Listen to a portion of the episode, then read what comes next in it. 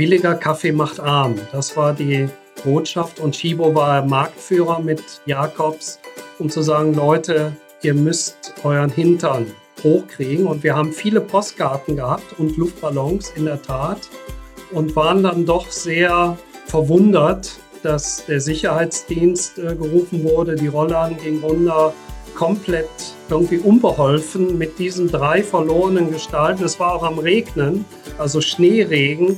Also eigentlich hätte ich gedacht, ich hätte sogar den unfairen Chibo-Kaffee getrunken. Die bringen uns eine warme Tasse Kaffee und sagen, kommt mal rein, lass uns quatschen. Ja, es ist total spannend, diese Geschichte auch jetzt nochmal von dir zu hören, Dieter. Ich habe schon ganz viele Versionen gehört. Äh, da ranken sich richtige Legenden drum. Und ich glaube, man, man, Hunderte Menschen stürmten die Chibo-Zentrale. ja, wirklich. Mir war gar nicht klar, dass es nur drei waren. Ja. Unangemeldete Demonstration. Unangemeldet ist ja eine absolute Frechheit. Nein, aber ich glaube, es zeigt einfach, dass es damals schon so ein kleiner Schock war.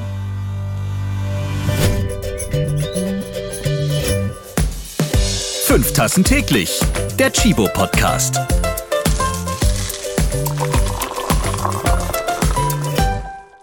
Moin moin, liebe Kaffeeschlürferinnen und Schlürfer. Schön, dass ihr wieder dabei seid bei diesem Podcast, der nachhaltige Themen mit Kaffeeliebe verbindet. Hand aufs Herz. Wir alle leben viel gesünder und fairer als noch vor einigen Jahren. Wenn ich mich zurückerinnere, wie viel Müll ich damals verbraucht habe, weil ich einfach Wegwerfzeug gekauft habe. Oder früher war es mir auch Wurst, woher mein Fleisch kommt. Ja, und überhaupt habe ich damals viel mehr Fleisch gegessen. Wir machen uns erfreulicherweise viel mehr Gedanken, was für den Erhalt dieser Welt wichtig ist und wie wir dennoch mit viel Freude genießen können indem wir einfach wissen, was wir konsumieren und welche Auswirkungen dies hat. Ja, und so trinken wir heute besonders fairen Kaffee, essen faire Bananen, erfreuen uns an fair gehandelten Blumen. Aber reicht das auch, die Welt zu verbessern oder sie uns so zu erhalten, wie wir sie gern haben? Wir haben große, wenn nicht sogar gewaltige Herausforderungen zu meistern. Wir stehen vor krassen Veränderungen und brauchen dafür Lösungen. Und das möglichst schnell, denn die Klimakrise, die macht keine Pause. Was brauchen wir also, um besser und gerechter zusammenzuleben? Und sind wir als Westen zu arrogant und nehmen Menschenrechtsverstöße einfach systematisch in Kauf, damit es uns besser geht? Was können wir tun? Wie können wir das ändern? Darüber sprechen wir heute und dazu habe ich mir die passenden Gäste eingeladen. Willkommen, Dieter Overath und Nanda Bergstein. Hallo. Moin, moin, sagt man doch bei euch. Auf jeden Fall. Dieter, du sagst über dich selbst, du bist Zaungast der 68er und kein hauptberuflicher Weltverbesserer. Du bist Gründer und Vorstandsvorsitzender von Fairtrade Deutschland sowie Mitglied im internationalen Fairtrade Executive Team. Ja, also Fairtrade äh, begleitet mich somit seit über 30 Jahren und ich würde sagen, es ist nicht nur Teil meines Arbeitslebens, sondern es hat so viel intensive Momente, dass es mich wirklich auch erfüllt, dieser Job. Aber reden wir nachher auch drüber, ist ja auch wichtig, an andere Dinge zu denken und nicht im 24-Stunden-Fair-Modus zu sein. Das wäre ganz schön anstrengend. Nanda, du bist zum vierten Mal in deiner Funktion als Chibo-Direktorin Unternehmensverantwortung bei fünf Tassen täglich dabei. Wir haben hier schon über faire Mode und nachhaltigen Kaffeeanbau gesprochen. Meine Lieblingsfolge mit dir ist Ranga und Nanda über Monsunkaffee und globale Fairness zusammen mit Ranga Yogeshwar. Liebe Grüße an dieser Stelle. Leider bist du heute auch zum letzten Mal dabei, denn du verlässt das Unternehmen in wenigen Tagen. Bevor du bei Chibo jetzt auslockst, möchte ich natürlich unbedingt noch einmal mit dir quatschen, denn das ist immer eine Freude. Also freuen wir uns über famous last words und dazu brauchen wir Kaffee. Schön, dass du dabei bist wieder. Danke und ich freue mich auch schon auf meinen leckeren Barista-Kaffee, den ich in jeder Folge bislang getrunken habe. Zu welchem Team Kaffee gehörst du, Dieter? Also ich gehöre zu dem Team Vormittagskaffee, ohne mich hier bei Shibo einzuschleimen, aber wir haben eine Shibo-Filiale um die Ecke und der Barista frisch gemahlen gehört, sage ich mal, zu meiner morgendlichen Grundausstattung. Meine Frau ist Lehrerin und ich stehe oft um sechs auf und mache den Kaffee. Also äh, ich bin der Barista auch zu Hause und nehme dann den Barista und das gibt mir schon mal die erste Power für den Tag. Und hier bei Fairtrade, wo wir auch einen sehr guten Kaffeeautomaten haben, lege ich natürlich dann immer auch nochmal nach. Also mit einem Fairtrade Chibo Barista ist auf jeden Fall für dich auch alles voll okay. Ja, da fängt der Tag gut mit an. Es sei denn, ich höre Nachrichten, dann geht der Tag in der Regel noch nicht so gut. Aber das blende ich über den Kaffee dann schon mal aus, ohne die Wirklichkeit als solches natürlich auszublenden. Wir sind Realisten, auch bei Fairtrade. Und du sprichst es an, Dieter, die Zeiten sind, wie sie sind. Ich nenne noch mal so ein paar Buzzwords dazu. Klimawandel, Krieg in der Ukraine, Energiekrise, Inflation, Kuhmilch, Menschenrechte bald landet garantiert ein UFO. Und deswegen verlassen wir jetzt mal, finde ich, diese düsteren Wege und wir suchen nach guten, tragfähigen Lösungen für die Probleme, die wir nun mal gerade alle haben. Nanda und Dieter, ihr zwei steht für unverzagtes Weitermachen und Lösungsansätze. Ich freue mich auf den Austausch für eine bessere Welt mit euch. Ja, wir retten die heute. Kriegen wir hin. Selbstverständlich. Eine Stunde wird die Welt gerettet. Zwischen Hamburg und Köln. Genau. So eine gute Kombi. Dieter, 30 Jahre Fairtrade, das ist mal eine Ansage. Ich kann mich noch an die ersten gesiegelten Produkte in den dritten Weltläden erinnern. Ist es wahr, dass du Fairtrade 1992 in deinem Wohnzimmer gegründet hast? Also jetzt nicht die Garage, das machen da immer nur die IT-Pioniere, ne? Ja, also genauer gesagt, September 91 habe ich den Vertrag unterschrieben für die Arbeitsgemeinschaft Kleinbauernkaffee, weil wir hießen ja noch nicht Transfer. Wir hatten noch kein Logo und es gab noch kein Siegel. Und äh, ich dachte mir, wie fängst du diesen Job an? Und hatte seinerzeit eine gute, liebe Freundin, die geheiratet hat in Costa Rica. Das passte wie die Faust aufs Auge. Costa Rica, Kaffeeland. Also insofern bin ich im Herbst 91, bevor offiziell am 1. Januar 92 der Job anfing, nach Costa Rica gefahren und habe Kaffeekooperativen besucht, weil mit Kaffee ging es ja los und das erste Déjà-vu-Erlebnis war in der kleinen Pension, die in der Nähe der Kaffeekooperative war, gucke ich aus dem Fenster raus, sehe die tollen Kaffeesträucher und was gibt es? Nescafé. Das ist so, als wenn ich in der Mosel bin und bin dort und muss Amselfelder am Abend trinken. Also insofern war es eigentlich ein Schlüsselerlebnis, weil der Kaffee vor Ort eben nicht verarbeitet wurde und weil ich dann, ich war auch Kaffeeernte, ich habe selber auch Kaffeebohnen gepflückt, da will ich jetzt nicht groß angeben, aber das war für mich eigentlich der beste Beginn dieser Arbeit, nicht als Schreibtischtäter, sondern eben durch den Besuch der Kaffeekooperative, den Lebensalltag der Menschen vor Ort mitzubekommen. Das hat mich dann richtig angetrieben, in der ersten Arbeit alleine überhaupt ein Büro zu suchen. Habe in der Volleyballgruppe mit Architekten beim Bier haben wir ja gesagt, die wollten sich als Büro selbstständig machen und wir haben dann Bürogemeinschaft zwischen Architekten und zur One-Man-Fairtrade-Initiative Dieter Overath gemacht im Hinterhof des Arbeiter-Samariter-Bundes und nach drei Monaten bin ich vom Wohnzimmer dann in das äh, Architektenbüro gezogen und konnte mir Gedanken machen, wie sollen wir das Kind nennen, Irgendwann kam Transfer, wie soll ein Logo aussehen, wie soll ein Lizenzvertrag aussehen. Also es war von der Picke auf und ich hatte einen Vertrag für ein Jahr gehabt, so nach dem Motto, du hast ein Jahr Zeit, um auszuprobieren, ob dieses System von die Weltläden mit einem unabhängigen Siegel in die Supermärkte, ob das funktioniert. Also insofern glaube ich, die spannendste, aber wie ich finde auch tollste Aufgabe, die man bekommen kann, von null etwas aufzubauen. Und für mich war es ein echtes Privileg als Kaufmann und Betriebswirt in der Sinnkrise, weil ich wollte nicht, dass mehr Staubsauger oder anderer Krempel verkauft wird, ähm, quasi mit meinem kaufmännischen Geschick was zu machen, wo ich dachte, Mensch, das ist doch eine tolle Chance. Nanda, du bist ein Kind der 80er. Wann ist dir Fairtrade das erste Mal so bewusst begegnet? Also ich glaube, Fairtrade ist mir als Teenager, glaube ich, das erste Mal begegnet, so im Kaffeeregal oder im Schokoladenregal mit Sicherheit. Eher das Schokoladenregal in der Zeit. Aber ich glaube, weil ich habe auch verstanden, es geht ja auch so ein bisschen um die Frage, wann ist uns das Thema Fairness auch ein Stück weit als erstes begegnet. Und das war bei mir deutlich früher. Wir sind äh, 1987 nach Indien gezogen für zwei Jahre die ganze Familie. Wir wollten uns eigentlich ursprünglich dort niederlassen, haben es uns nach zwei Jahren allerdings dann anders überlegt. Und was mir da einfach wahnsinnig aufgefallen ist, ist die tiefe Armut, die es damals in Indien gab und heute auch noch leider gibt, wo ich als Kind einfach schnell gemerkt habe, dass es nicht allen so gut geht wie uns und dass auch oft Kinder unterernährt waren, in schwierigen Zuständen gelebt haben. Also ich glaube, ich bin schon sehr früh mit der Unfairness konfrontiert worden. Durch den Sport ist der Begriff fair zum Modewort geworden und dann schließlich Liebling der Werbebranche. Häufig findet man das Wort fair im Zusammenhang mit Begriffen wie bio, eco, umweltfreundlich, nachhaltig. Nanda und Dieter, was heißt fair für euch?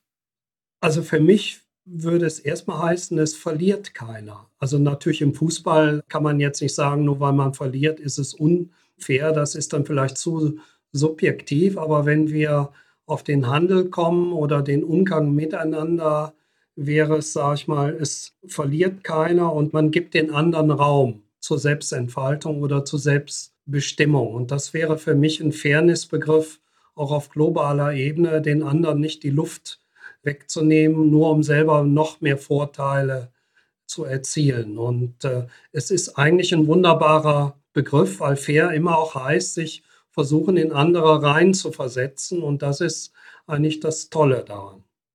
Ich kann mich dem eigentlich nur anschließen und das vielleicht noch ergänzen mit der Perspektive. Ich glaube, es geht wirklich darum, dass wir andere genauso behandeln, wie wir selbst behandelt werden wollen. Also ein ganz einfaches Prinzip. Es geht aber auch um das Thema gerechte Verteilung. Also Dieter sprach gerade über die Luft zum Atmen. Es geht darum, dass diese Luft auch fair verteilt ist. Und ich würde tatsächlich auch noch natürlich den Umweltschutz auch noch mit benennen. Es geht natürlich auch noch darum, dass wir unsere Ressourcen so verwenden, dass das, was wir der Erde entnehmen, irgendwie auch gut wieder zurückgeführt wird. Aber am Ende des Tages geht es immer um eine Form des Kreislaufs und dass eigentlich Menschen und Ökosysteme gut miteinander leben, egal wo auf der Welt. Dieter spielt gerne Dart und Tischtennis, im Büro übrigens. Und wir spielen zum Auflockerungsstart jetzt mit Wörtern, wenn das für euch okay ist. Da mal los, Ralf. Ich sage euch jetzt Sätze und ihr vervollständigt diese bitte. Und gerne kurz halten dabei. In Zukunft braucht es mehr Mut. Ja, das ist wirklich sehr kurz gehalten. Zu kurz. Handeln statt Worte. Wir müssen aufhören mit nur jammern. Und darauf zu warten, dass irgendjemand das Problem für uns löst. Unschönes Verhalten ändert man, indem man konsequent Nein sagt. Klar Grenzen aufzeigt. Mein unfairstes Erlebnis war, wie der FC zum ersten Mal abgestiegen ist. Ach, jetzt nicht ablenken, Dieter. Wir sind bei der Weltrettung.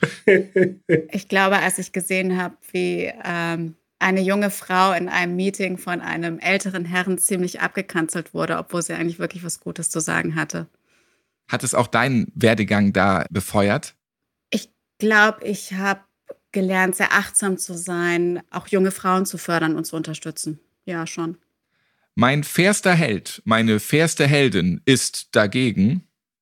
Also ich habe bei den Besuchen viele Menschen vor Ort kennengelernt. Annemarie Ao ist unsere Kakaomanagerin in der Elfenbeinküste und eine tolle Frau. Und im Kaffeebereich war es Olga Alvorado, eine hondurenische Kaffeebäuerin, die in dem Migrationstreck in die USA war. Die ist geflüchtet, weil sie es nicht mehr ausgehalten hat in Honduras.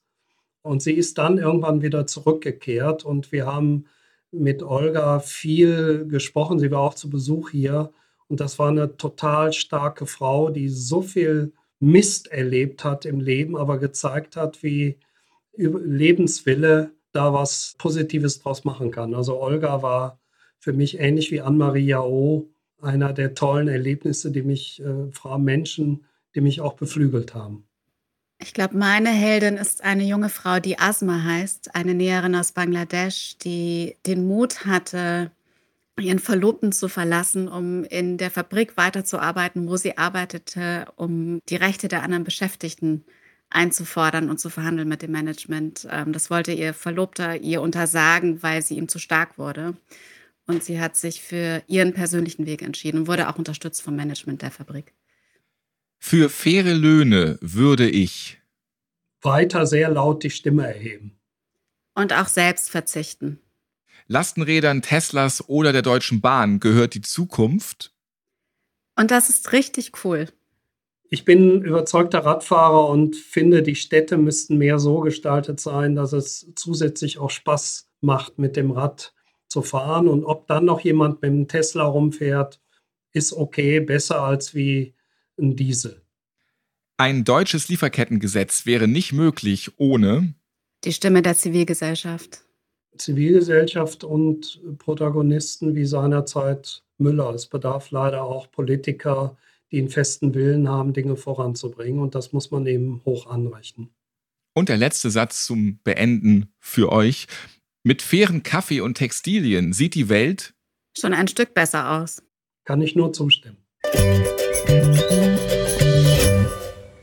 Ein Blick in die Geschichtsbücher. 1995, also drei Jahre nach der Fairtrade Wohnzimmergründung, rückte Dieter Overath mit jeder Menge Luftballons und einem Kaffeebauern aus Lateinamerika vor der Chibo-Zentrale in Hamburg an, um den damaligen Bossen zu zeigen, dass es Zeit sei, an die Armen zu denken, von deren Arbeit sie profitierten. Auch die Polizei rückte dann an. Und Dieter, was war da los bei deinem damaligen Chibo-Aufstand? Erzähl mal. Ja, also zum einen war noch keine Nanda da, die gesagt hat, die Fairtrade-Leute beißen nicht. Und Ovidio Lopez, so hieß der Vertreter der lateinamerikanischen Kaffeebauern, war wirklich mit einer klaren Botschaft da, weil seinerzeit waren die Kaffeepreise so im Keller, 50 Cent für ein Lip. Jetzt liegt es bei über 200. Einfach mal im Vergleich, um zu sagen, billiger Kaffee macht arm. Das war die Botschaft und Chibo war Marktführer mit Jakobs, um zu sagen, Leute, ihr müsst euren Hintern hochkriegen. Und wir haben viele Postkarten gehabt und Luftballons in der Tat und waren dann doch sehr verwundert, dass der Sicherheitsdienst äh, gerufen wurde, die Rollern ging runter, komplett irgendwie unbeholfen mit diesen drei verlorenen Gestalten. Es war auch am Regnen, also Schneeregen. Also eigentlich hätte ich gedacht, ich hätte sogar den unfairen Chibo-Kaffee getrunken. Die bringen uns eine warme Tasse Kaffee und sagen, kommt mal rein, lass uns quatschen. Aber es war, glaube ich, seinerzeit Ausdruck dessen, mit zivilgesellschaftlichem Protest nicht richtig umgehen zu können und dafür vielleicht auch keine Leute zu haben. Also insofern, ich verbuche das mal auf die Zeitachse und die Unbeholfenheit, die Schibo seinerzeit hatte, mit so einem Protest umzugehen, der ja eigentlich die drei von der Tankstelle mit den Luftballons, es war eigentlich ein Bild zum Jammern oder Mitleid haben. Damit gab es dann maximale Aufmerksamkeit. Nanda, da warst du noch nicht da, klar. Aber ist diese Geschichte damals mit so der Initialzündung gewesen, wo dann auch bei Chibo so ein Umdenken stattfand? Ja, es ist total spannend, diese Geschichte auch jetzt nochmal von dir zu hören, Dieter. Ich habe schon ganz viele Versionen gehört. Äh, da ranken sich richtige Legenden drum. Und ich glaube, man, man, Hunderte Menschen stürmten die Chibo-Zentrale. ja, wirklich. Mir war gar nicht klar, dass es nur drei waren. Ja. Unangemeldete Demonstration. Unangemeldet ist ja eine absolute Frechheit. Nein, aber ich glaube, es zeigt einfach, dass es damals schon so ein kleiner Schock war. Und äh, es gab ja in der Zeit noch einen zweiten Schock, nämlich eine Kampagne gegen Chibo wegen kritischer Arbeitsbedingungen in Bangladesch. So, und ich glaube, all das zusammen, also diese ganze Gemengelage, hat schon ein großes Umdenken auch nach sich geführt. Ähm, es wurde in dem Kontext der Bereich Unternehmensverantwortung gegründet und das wissen wir jetzt alle. Daraufhin begann dann ein langer Weg in Richtung 100 Prozent Nachhaltigkeit und wir haben dann auch irgendwann die ersten Fairtrade-Produkte auf den Markt gebracht. Aber ich glaube, diese Konfrontation mit der Zivilgesellschaft, das war wirklich was Neues, was Schockierendes. Man wusste nicht, wie man damit umgehen soll. Und das ist heute natürlich ganz anders. Also ich bin super froh, wenn wir kritische Stimmen auch hören und da auch in den Diskurs kommen können, weil am Ende können wir dadurch nur lernen und besser werden. Aber war eine andere Zeit. Und Dieter, diese fiese Plastikballonnummer, die würdest du bei heutigen Aufständen wahrscheinlich nicht mehr mitnehmen. So Plastikballons, ne? Ach, wir sind bei Fairtrade kreativ genug. Also ich glaube, wir würden umweltgerechten Protest auch heutzutage noch organisieren. Also bei der Fashion Revolution oder, oder wo wir auf der Schildergasse einen Laufsteg vor einem großen Modekaufhaus gemacht haben, was sehr viel Aufmerksamkeit erregt hat und wo wir eine Modenschau mit schwarzen Ganzkörperanzügen gemacht haben, weil wir gesagt haben, wir können keine Modenschau mit fairer Mode machen, weil es kaum faire Mode gibt. Ne? Also insofern war das so eine Variante. Also da ist Fairtrade eigentlich immer sehr kreativ, weil wir legen nicht nur Lizenzverträge vor, die man dann hoffentlich gemeinsam unterschreibt und erfüllt, sondern wir organisieren auch zivilgesellschaftliche Engagement. Und das unterscheidet Fairtrade, denke ich, auch von anderen Organisationen, dass wir nicht so eine faire TÜV-Plakette auf dem Produkt sind, sondern eigentlich den Diskurs möchten und den Diskurs auf allen Ebenen. Und das war etwas, ich habe vorher bei Amnesty, war ich für Kampagnen verantwortlich, also habe schon auch ein bisschen Rüstzeug von meiner Zeit bei Amnesty International, wo ich im Vorstand für Öffentlichkeitsarbeit zuständig war, vor Fairtrade, mitgebracht. Und das habe ich auch versucht, in Fairtrade zu integrieren. Und es gibt wunderbare Menschen hier, die jetzt aktuell vorige Woche die Fashion Revolution auch mitorganisieren. Also insofern ist das etwas, was uns auch, glaube ich, auszeichnet, dass wir immer auch eine andere Seite zeigen können.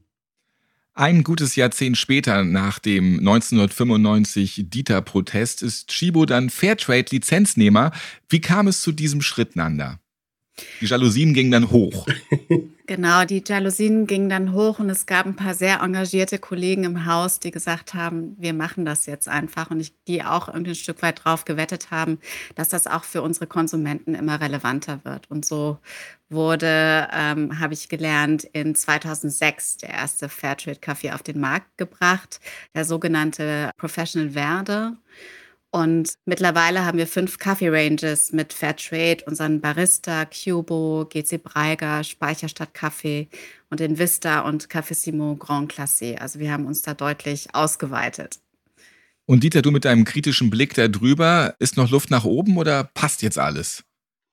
Es ist immer Luft nach oben. Wir haben insgesamt 5% Marktanteil mit Fairtrade am deutschen Kaffeemarkt. Das heißt 95 Prozent ist noch Luft nach oben, nicht nur durch Schibo, klar, aber ich weiß, ich habe ja kennengelernt und wertschätzen gelernt, Herr Christmann, einen Kaffeeexperten, der dann immer wieder auch sagt, wir müssen da Mischungen haben, wir müssen also das, um eben auch die Qualitäten und die Geschmacksrichtungen zu vervollständigen. Also es liegt nicht immer nur an dem Willen von Schibo, sondern es liegt manchmal auch daran, wie die Dinge praktisch zusammenkommen. Aber mit Blick darauf, dass eigentlich es ein Selbstverständnis sein sollte, dass alles fair ist, wie auch immer fair definiert wird, ist noch Luft nach oben. Und das betrifft aber auch die Kollegen in Bremen und anderswo. Und die vielleicht sogar noch einen Ticken mehr. Und ich glaube, generell muss man sagen, da würde ich dir auch total äh, zustimmen, Dieter. Es ist in Summe Luft nach oben. Was für uns vielleicht noch wichtig ist, ist, dass für uns nicht alles Fairtrade gesiegelt sein muss, eben auch aufgrund der Qualitäten und anderer Aspekte. Und dass es auch viele Facetten gibt, wie man die nachhaltige Qualität von Produkten gestaltet. Aber in Summe hast du recht, es gibt viel Luft nach oben. Heute ist Chibo zweitgrößter Fairtrade-Kaffeehändler in Deutschland und Österreich. Das ist korrekt, oder? Also ihr seid vorne mit dabei. Wir machen keine Rankings. Damit würden wir ja indirekt auch, sage ich mal, die anderen zuordnen. Fakt ist, ihr seid zu den Top 3 und mischt vorne ganz gut mit. Und in Klammern, das ist aber auch gebührend für einen Marktführer in diesem Bereich. Es wäre jammerschade, wenn ein Marktführer auf Platz 17 wäre. Und da gibt es andere, die eigentlich von ihrer Bedeutung her da auch noch vorne eigentlich mit mischen sollten. Aber die letzten Jahre haben gut Fahrt aufgenommen und der Barista, den ich ja selber morgens trinke, ist, glaube ich, schon etwas, äh, wo es von der Menge her endlich mal im Karton gerasselt hat. Nanda, wie würdest du die Zusammenarbeit heute mit Fairtrade beschreiben? Ihr hattet und habt derzeit ja Projekte im Kaffeebereich in Brasilien zum Beispiel und Honduras. Ja, also ich würde sagen, die Zusammenarbeit mit Fairtrade ist wirklich sehr gut, auch deswegen, weil wir uns zunehmend auf innovative Projekte fokussieren und auch schauen, wie können wir am Ursprung unserer Produkte Dinge gemeinsam bewegen. Also wir verfolgen als Haus die Philosophie, dass ein Siegel alleine nicht ausreicht, sondern dass es wirklich darum geht, PharmaInnen im Baumwollanbau oder auch im Kaffeeanbau dabei zu unterstützen, bestimmte Standards zu erreichen, aber eben auch ihre Arbeits- und Lebensbedingungen zu verbessern. Und da haben wir mit Fairtrade sowohl in Brasilien eine Kooperative ganz toll zusammen unterstützt, aber auch in Honduras haben wir gerade ein Projekt abgeschlossen. Ähm, momentan läuft ein Projekt im Bereich Baumwolle, wo wir Kleinfarmerinnen dabei unterstützen, umzustellen auf ökologischen Landbau, aber eben auch zusammen mit entsprechenden Prämien, also den Fairtrade-Anteil eben auch mitgedacht und mitdesignt. Und ich glaube, das sind ehrlich gesagt die Kooperationen, um die es in Zukunft auch geht. Also wirklich dieser Fokus auf gemeinsame Zusammenarbeit in den Lieferketten. Auch in Sachen Bio-Baumwolle setzt ihr euch zusammen in Indien ein. Ich empfehle hier unsere Podcast-Folge zu Bio-Baumwolle und dem Fairtrade-Projekt in Chetna mit Rafa Breyer und Katharina Heil. Hört da gerne nochmal rein. So, Dieter, du machst jetzt die Nanda und du steigst bei Fairtrade aus. Du gehst in den Ruhestand. Ist der Zustand der Welt in Sachen Fairness jetzt so, dass du loslassen kannst? Also bereit für die Hängematte, weil es ist jetzt schon ganz okay so, wie es läuft. Naja, mit 67,5 und nach 30,5 Jahren äh, kann man schon mal hier der nächsten Generation das Ruder übergeben. Und äh, ich werde definitiv, dafür ist mein innerer Antrieb doch zu stark, jetzt nicht komplett Fairtrade aus dem Auge verlieren. Also irgendeine Form von Resteverwertung wird es mit Sicherheit noch geben, aber aus der operativen Verantwortung bin ich dann ab 30.06. auch raus. Und ich denke, das ist insofern auch gut so. Wir haben inzwischen ja knapp 90 Leute, die hier in Köln arbeiten. Wir haben viele jüngere Menschen. Wir haben Leute, die aus Handel und Industrie zu uns gekommen sind mit Stallgeruch. Und wir haben, by the way, viele junge Frauen, unser Supply Chain Management, die Anna Kim und viele andere, die ja auch mit Chibo im Kontakt sind, ist komplett in Frauenhand. Also insofern, ich habe ein extrem gutes Gefühl. Ich mache mir mehr Sorgen um mich wie um Fairtrade.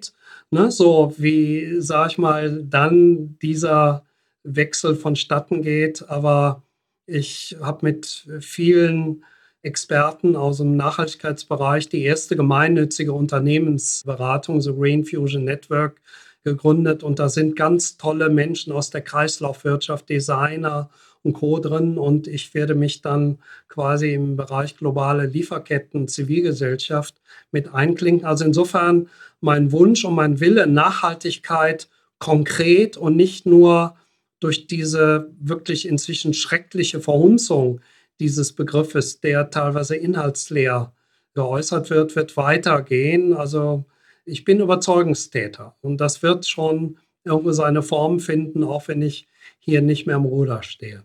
Ich habe es vorhin ja schon erwähnt, Fairtrade ist eigentlich schon das Marketingwort gewesen. Das muss man besonders deutlich machen als Unternehmen, ist nicht nur grün angestrichen. Ist ein Fairtrade-Siegel die Lösung aller Probleme? Und ich schiele bei dieser Frage jetzt mal zueinander. Könnten wir, ja müssten wir dann nicht jede Dienstleistung, jedes Produkt siegeln lassen? Also ich glaube, generell hilft eine Siegelung schon etwas zu bewegen, aber ich finde es sehr, sehr schwierig zu denken, dass ein Siegel das Allheilmittel ist. Und ich weiß auch, dass die Siegelorganisationen das auch für sich so nicht definieren. Es ist einfach schnell etwas, was man auf ein Produkt stempelt und dadurch denken Kundinnen, dass alles in Ordnung ist. Und die Wahrheit ist, dahinter steckt wahnsinnig tiefe, detaillierte, schwierige Arbeit, insbesondere in den Lieferketten. Und darauf muss der Fokus eigentlich gelegt werden. Insofern ist für mich das Siegel am Ende eigentlich, wenn man so will, die Kür, aber die Pflicht entsteht eigentlich in dem Arbeiten davor in der Lieferkette. Und äh, vielleicht noch ein zweiter Punkt, was mir manchmal Sorgen bereitet, ist, dass dieser Ruf nach Siegeln davon ablenkt, dass wir auch in systemischen Lösungen denken müssen. Also oft haben ja die Schwierigkeiten die globalen Schwierigkeiten in Lieferketten auch damit zu tun, dass es Machtungleichgewichte gibt beispielsweise oder dass Interessenslagen so sind, dass sie wirklich auch die Durchsetzung von bestimmten Dingen wie existenzsichernden Löhnen einfach verhindern. Und da kann ein Siegel vielleicht eine erste kleine Linderung bieten, wenn es äh, wie Fairtrade eben auch um höhere Einkommen geht. Aber am Ende des Tages wird man das Problem nur breitflächig durch Sektoransätze oder Kooperationen lösen, also auf einer größeren Ebene. Reden wir jetzt über die faire Zukunft. Was sollte noch alles besser werden? Was waren die High- und Low-Points, Dieter? Worauf bist du persönlich stolz? Naja, das war am Anfang nach einem Jahr, wie die Rewe sich als erste Handelskette entschieden hat, Fairtrade Kaffee bundesweit ins Regal zu nehmen. Das war schon ein Durchbruch. Ein weiterer Durchbruch war, und das ist jetzt so 16 Jahre her, wie Lidl als erster Discounter auch Fairtrade als Eigenmarke in die Märkte gebracht hat. Und der Discount ist nun mal eine Realität, die wir hier in Deutschland haben. Und vor zwölf Jahren ist die erste Fairtrade Town. Saarbrücken war die erste Fairtrade Town.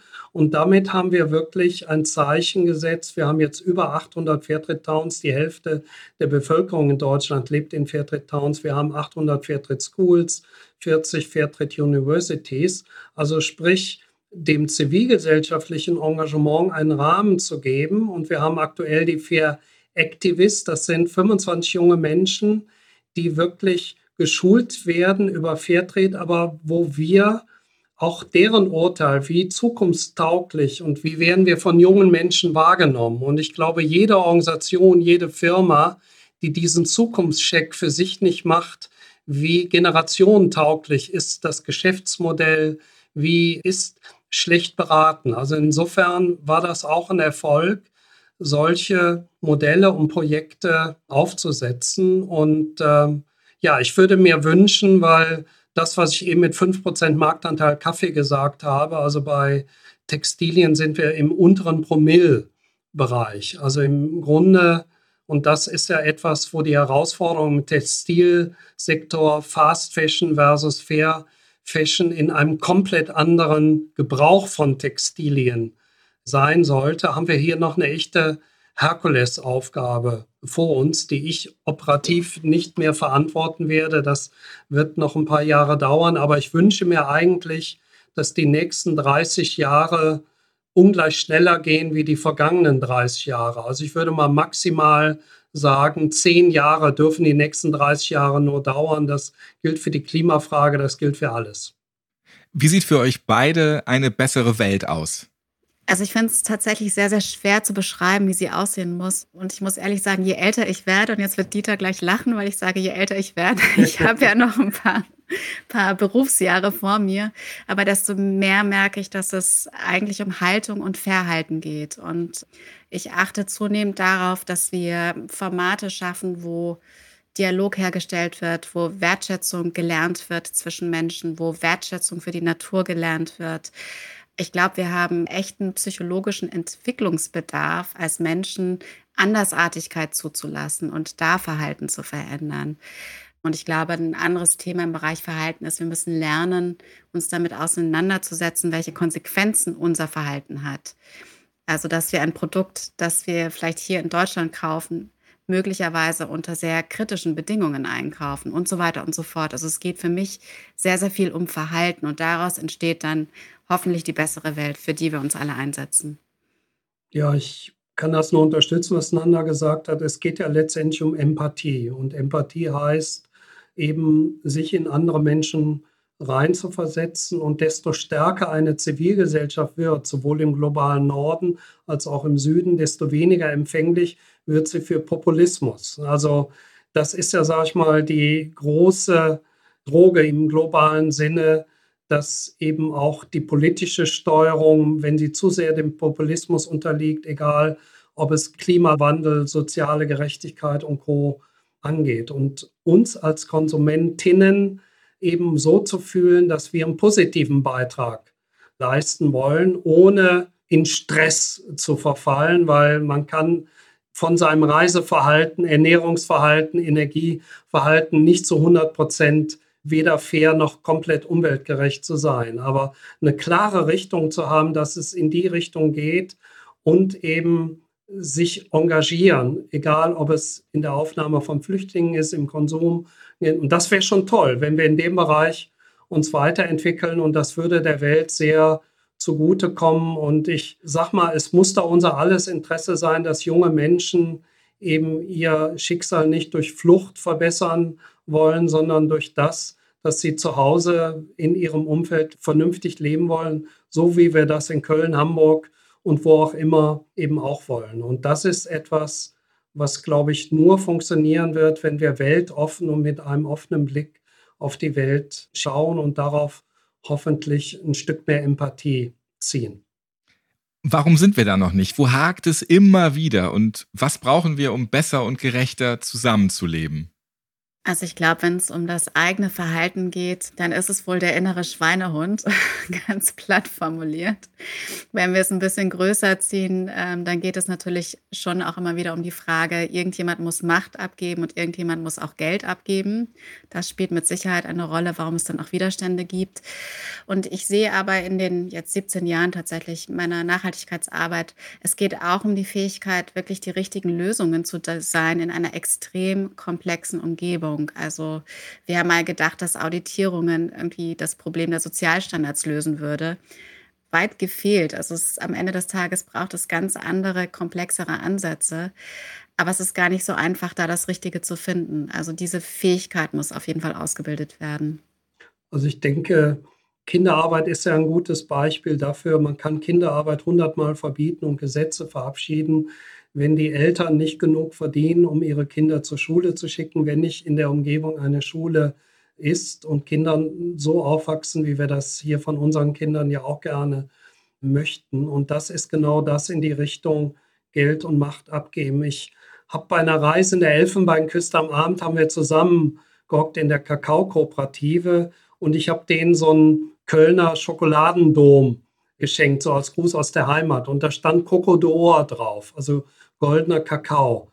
Und dann sind wir auf die Idee gekommen, warum branden die ihren Kakao nicht? Und der hat dann in der Elfenbeinküste seinen Kakao Coco de Or namensrechtlich eintragen lassen. Und dieselbe Kakaokooperative möchte jetzt auch mit Fairtrade-Prämien so die erste Manufaktur in Abidjan, in der Hauptstadt der Elfenbeinküste, aufbauen und damit weitere Chancen bieten. Und das ist genau der Punkt, in dem vor Ort durch andere Arbeitsmöglichkeiten, durch bessere Einkommensmöglichkeiten ganz andere Perspektiven geschaffen werden. Und das muss man ermöglichen. Und das setzt verändertes Verhalten voraus. Und aber auch politische Rahmenbedingungen. Also wenn man immer auf den anderen wartet, dann passiert nichts. Und wir haben die Stagnation, die wir teilweise auch im Klimabereich und, und, und haben. Und das ist genau ein bisschen aktiver werden, handlungsfreudiger und sich selber definieren in der Rolle, in der man als Konsument und Mitmensch ist, von der Nachbarschaft bis zum Konsumverhalten. Und wenn Kinder das mehr mitkriegen, und das würde ich mal behaupten, ich kriege es über meine Töchter auch mit, die wirklich ganz anders im Leben stehen, so wie ich das in dem Alter war. Und das macht mir dann wiederum Mut. Ich habe es am Anfang dieser Podcast-Folge mal hier in den Raum geworfen. Jetzt bin ich auf eure Antworten gespannt. Sind wir als Westen zu arrogant und nehmen Menschenrechtsverstöße systematisch in Kauf, damit es uns besser geht? Wie kann man das endlich durchbrechen?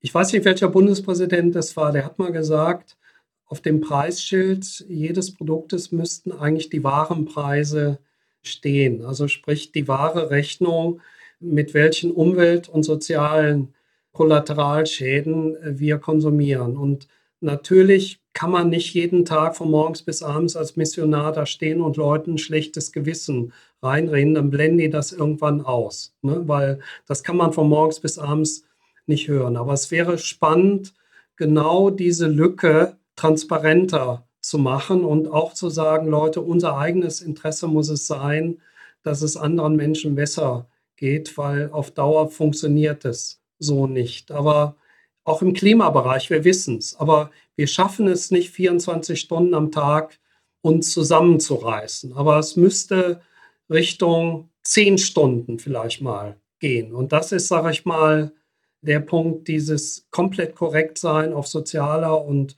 ökologischer Ebene hat noch zu viele Hürden, was keine Ausrede sein darf. Also ich glaube, es fehlt uns auf jeden Fall an Achtsamkeit und manchmal hilft uns sicherlich die Anonymität der Lieferketten, dass wir nicht hinschauen müssen. Auf der anderen Seite sind wir jetzt in so einer Situation, wo wir auch nicht mehr so viel Zeit haben, bestimmte Dinge zu verändern. Deswegen äh, komme ich persönlich und ja auch wir als Unternehmen immer wieder zu dem Schluss, dass es dann doch eine Art Rahmen braucht, einen Ordnungsrahmen, einen Regulierungsrahmen, der eben dafür sorgt, das Verhalten auch entsprechend beeinflusst wird, sowohl auf der persönlichen als auch auf der Unternehmensebene. So herausfordernd das auch ist. Ich glaube, das wissen wir alle. Also die USA hatte mal ein Gesetz verabschiedet, dass der Zoll nachprüft, ob bei Teppichen Kinderarbeit drin ist. Das war natürlich eine heftige Herausforderung, aber es hat beschleunigt in den USA, und jetzt rede ich mal über ein positives Beispiel aus den USA, dass bei Teppichen viel genauer hingeguckt wurde und Teppiche aus dem Verkehr gezogen wurden, die aus Indien oder Nepal mit möglicher Kinderarbeit hergestellt wurden. Insofern bin ich ganz beieinander. Es müsste ein ungleich schärferes Gesetz äh, sein, damit nicht zu viele sich drumherum reden können, sowohl Firmen als auch Konsumenten. Es müsste unser Selbstverständnis sein, dass Produkte aus offensichtlicher Ausbeutung ihren Weg nicht mehr finden und der Druck erhöht wird, damit nicht die Firmen auf einmal noch größere Gewinne machen, weil sie sich nicht an Spielregeln halten und die anderen Firmen, die sich an Spielregeln halten, auf einmal ins Hintertreffen kommen. Und das ist etwas, was nur auf EU- oder Landesebene oder wie auch immer geregelt werden kann. Insofern hoffe ich, dass die EU ein noch schärferes Lieferkettengesetz verabschiedet, wie das hier in Deutschland der Fall war. Wobei, wenn ich das noch kurz ergänzen darf, ich glaube, dazu gehört noch eine zweite Unterhaltung, nämlich was ist dann das, was man tun muss, dass sich dann etwas verändert? Weil wir wissen ja, ne, Einzellieferkettenansätze bringen bedingt etwas. Es braucht eigentlich systemische Zusammenarbeit. Das heißt, Hand in Hand mit Regulierung muss auch eine Incentivierung gehen, die systemische Sektoransätze unterstützt, sowas wie den Bangladesch-Akkord oder eben andere Initiativen, die wir in der Vergangenheit bereits schon gestartet haben. Und dann kann ein Schuh draus werden. Und auch wenn Shibo das vielleicht nicht äh, gerne hören würde, aber wenn wir weniger Klamotten kaufen würden und mehr darauf achten, dass diese Klamotten fair oder vernünftig hergestellt würden und sie länger im Kleiderschrank lassen, weil das ist, sage ich mal, bei Textil. Weniger Bananen sollten wir nicht essen, weniger Kaffee sollten wir auch nicht trinken. Also das sind die Produkte, die, wenn sie vernünftig, aber ich denke, der Wachstumsgedanke, den wir in einer Reihe von Bereichen haben, Elektronik und Textilien, ist ein falscher. Also hier müssen wir bewusster konsumieren.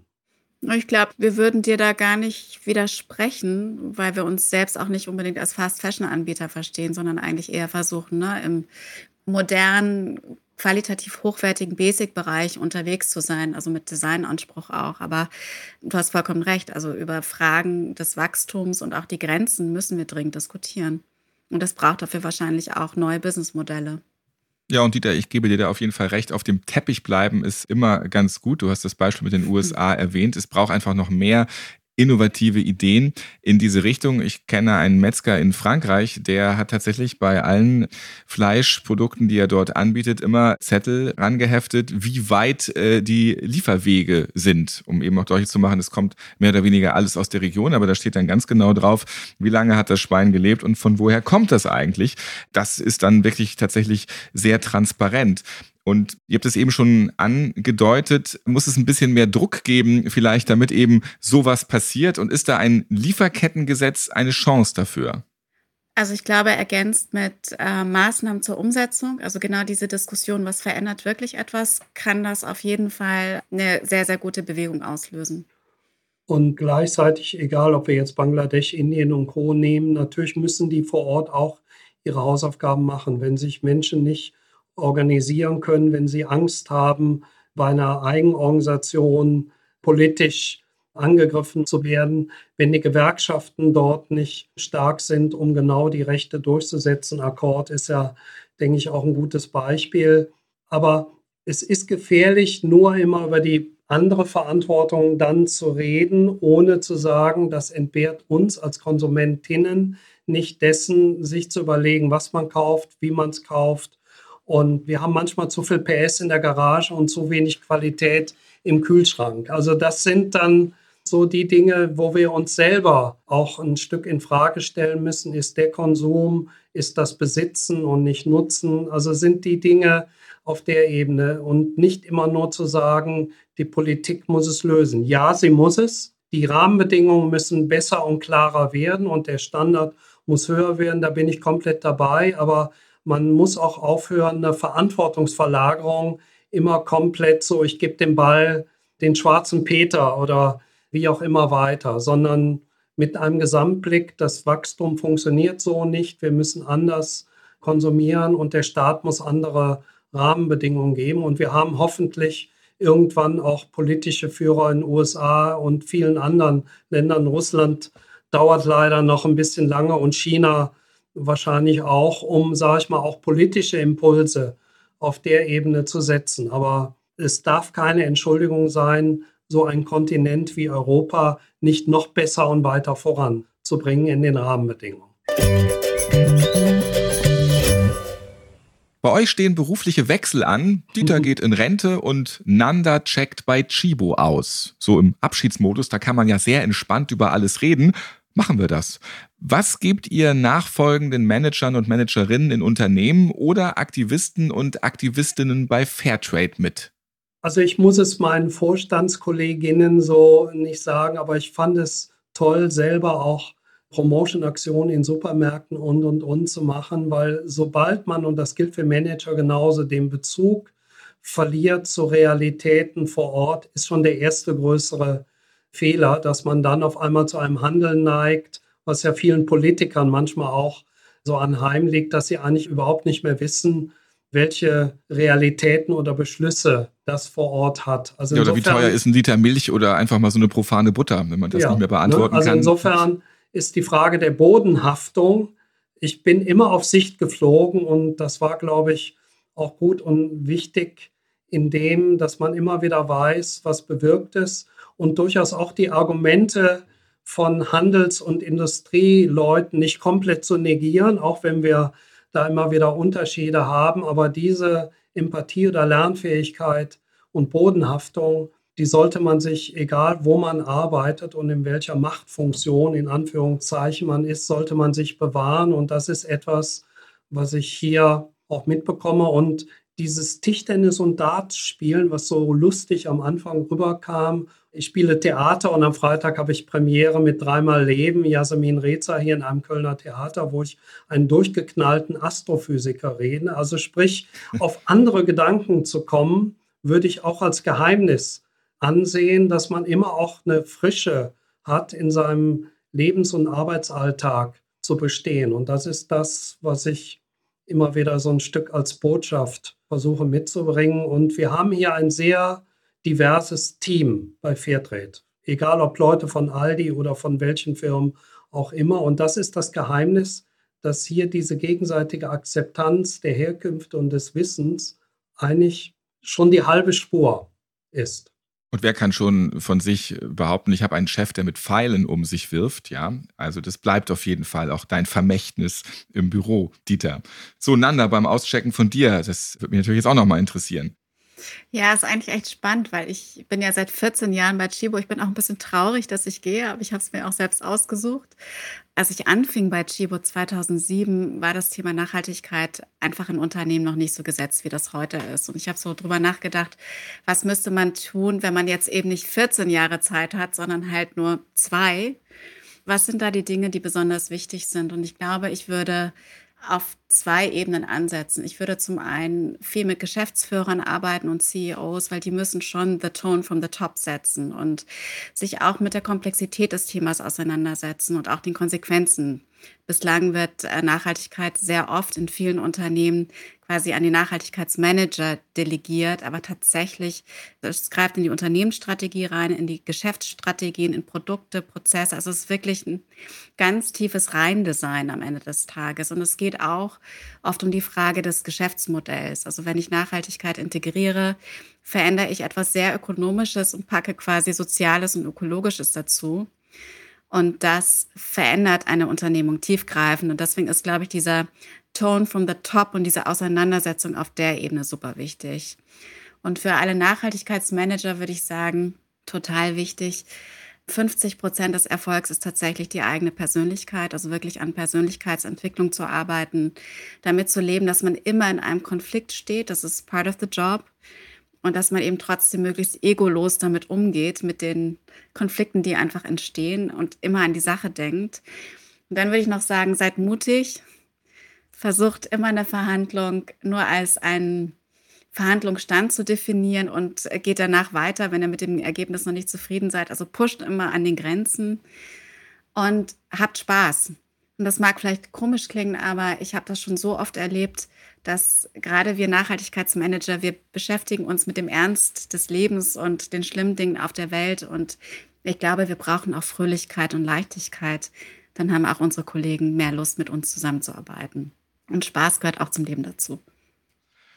Dieter, ich habe noch gelesen, du wärst gerne Schäfer oder Chef von Edeka. Das sind jetzt so zwei ganz verschiedene Dinge. Das wird mich jetzt noch mal kurz am Ende dieser Podcast-Folge interessieren. Erklär das doch bitte mal. Warum Schäfer, warum Chef von Edeka? Ja, die Extreme. Also Schäfer ist für mich das Synonym von Entschleunigung und einen komplett anderen Alltag zu haben und eben nicht mit Zeitung und Co. den Tag zu verbringen, sondern sich den Tieren zu widmen und deren Rhythmus zu übernehmen. Also insofern das, was wir in so kleinen Urlauben immer ansatzhalber so versuchen, ist für mich dann in so einem Alltag auf der Alm, der dann ein komplett anderer wäre wie der jetzige Alltag. Insofern die Spreizung. Die Spreizung Edeka, ich könnte jetzt auch Aldi oder ich weiß nicht, wer dann so etwas, wo ich sage, mein Gott, die kriegen ihren Hintern nicht so richtig hoch. Warum funktioniert das nicht. Und dann in einer verantwortlichen Stelle, natürlich weiß ich es bei Schibo genauso, eine Edeka hat, glaube ich, ein paar hunderttausend MitarbeiterInnen und, und, und. Also das heißt, die Entscheidungen sind jetzt nicht auf so einem engen Fairtrade-Fokus, wie viel Fairtrade-Kaffee habe ich im Regal, aber trotzdem mal so ein, so ein Seitenwechsel zu haben, kann man das nicht anders oder schneller so machen. Und da hätte ich so als jemand, der gerne verändert und verändert, sage ich jetzt mit AI, hätte ich so Lust, mal irgendwo reinzugehen, wo höchstwahrscheinlich sehr viel Beton um mich rum wäre an Zwängen, vorwärts, rückwärts, seitwärts. Und deswegen war das so ein Beispiel dafür, Mensch, wäre ich dann nach einem halben Jahr kaputt oder würde ich irgendwas reißen? Ja, spannend wär's. Und weniger Beton ist generell auch besser. Damit sind wir am Ende. Zum Glück noch nicht mit unserem Planeten. Hier gibt es noch Hoffnung, wenn wir alle mitmachen. Spannendes dazu, das haben wir heute gehört von Nanda Bergstein, Chibo-Direktorin für Unternehmensverantwortung. Und ich gucke auf die Uhr. Ja, ein paar Minuten bist du das noch, Nanda. Stimmt, ein paar Minuten, also genau bis zum 11. Mai. und vielen Dank an Dieter Overath, Gründer und Vorstandsvorsitzender von Fairtrade Deutschland. Ja, war mir ein Vergnügen. Nanda, ich bin ähm, Ende Mai mache ich in Hamburg Abschiedsbesuche bei Darboven, Teaport und Co. Ich melde mich dann nochmal. Vielleicht kriegen wir dann ja auch mal endlich unser Abendessen hin, was ja leider im letzten Jahr die Corona-Wupper runtergegangen ist. Ich glaube, das sollten wir schaffen und ich schicke dir davor auch noch meine neuen Kontaktdaten. Ja, ne, also das äh, würde mich freuen. Die eine Stunde war toll, aber ich glaube, wir haben uns noch viel mehr zu erzählen. Ja, und der Ralf muss nicht überall zuhören. Aber ich glaube, das wäre das spannendste Gespräch für Ralf. Vielleicht bin ich doch dabei. Ja. ihr wisst das nur nicht. Ich bin Ralf Potzus und hoffe, dass ihr eine gute und faire Zeit jetzt auch wieder hier mit dieser Podcast-Folge hattet. Und wenn euch fünf Tassen täglich gefällt, dann lasst gerne ein Like da, zum Beispiel bei Spotify oder Apple Podcast und abonniert diesen Podcast. Ihr findet ihn überall dort, wo es Podcasts gibt. Nanda, so ein Kaffee-Abschlussschluck, den gönnen wir uns jetzt noch, oder? So nochmal aus der Chibo-Tasse, aus der Bürotasse. Ja, absolut. Ein letztes Mal Barista. Nein, natürlich. Ich werde immer mein Barista morgens trinken, auch wenn ich nicht mehr bei Chibo bin. Und dabei an meine tollen Kollegen bei Chibo denken, die ich sehr vermissen werde. Wobei ich glaube, gute Beziehungen und Freundschaften halten auch noch lange. Also wir werden uns wiedersehen. Und Nanda, wir schicken dir von Fairtrade eine Zweitasse. Falls die Chibo-Tasse mal kaputt geht, dann bekommst du die. Es beginnt mit dir. Ja, Tasse. bitte. Und, und von dir unterzeichnet. Ja. Danke. Fünf Tassen täglich. Der Chibo Podcast.